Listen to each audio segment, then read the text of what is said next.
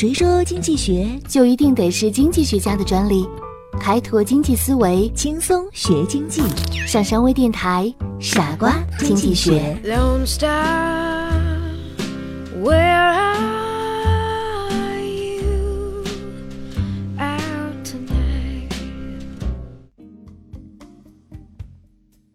欢迎收听今天的傻瓜经济学，我是上山。今天呢，我们聊一聊柠檬市场，劣币为什么会驱逐良币？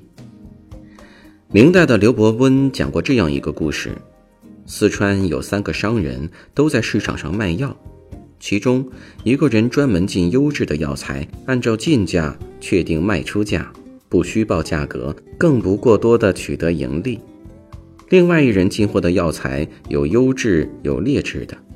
他售价的高低只看买者的需求程度来定，然后用优质品或次品来应对他们。还有一人不进优质品，只求多，卖的价钱也便宜。于是人们争着到专卖劣质药的那家去买药。他店铺的门槛每个月换一次，过了一年就非常富裕了。那个兼顾优质品和次品的药商前往他家买药的稍微少一些，过了两年。也富裕了，而那个专门进优质品的药商，不到一年时间就穷得吃了早饭没有晚饭了。在这个故事中，卖优质药材的反倒穷得揭不开锅，而卖劣质药材的反倒很快致富。这是柠檬市场上的劣币驱逐良币效应。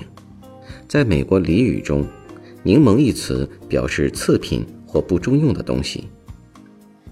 柠檬市场的意思就是次品市场。当产品的卖方对产品质量比买方有更多信息时，柠檬市场就会出现。低质量产品会不断驱逐高质量的产品。由于直接的使用金属做货币有不便之处，历史上人们将金属铸造成便于携带和交易，也便于计算的钱。因此，人为铸造的金属货币有了一个面值，或称为名义价值。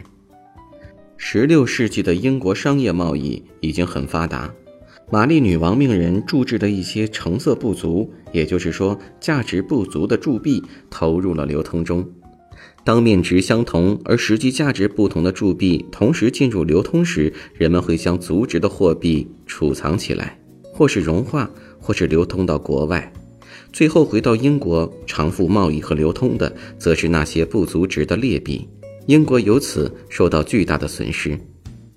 产生这种现象的根源在于当事人的信息不对称，因为如果交易双方对货币的成色或者真伪都十分了解，劣币持有者就很难将手中的劣币花出去，或者即使能够用出去，也只能按照劣币的实际而非法定价值与对方进行交易。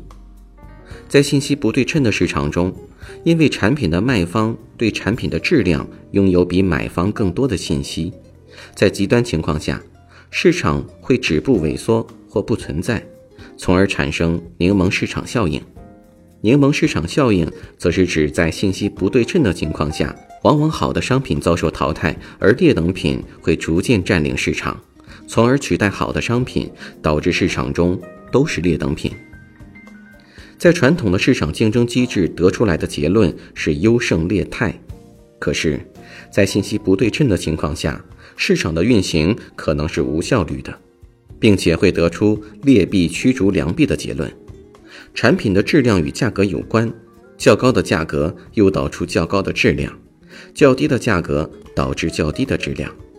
柠檬市场无处不在，只有认识了柠檬现象，在很多时候可以使我们。免受其害。劣币驱逐良币是经济学中的一个著名定律。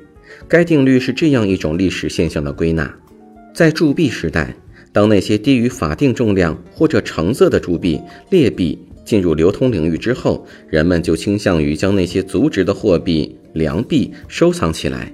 最后，良币将被驱逐，市场上流通的就只剩下劣币了。感谢收听今天的节目，我们下期节目再见。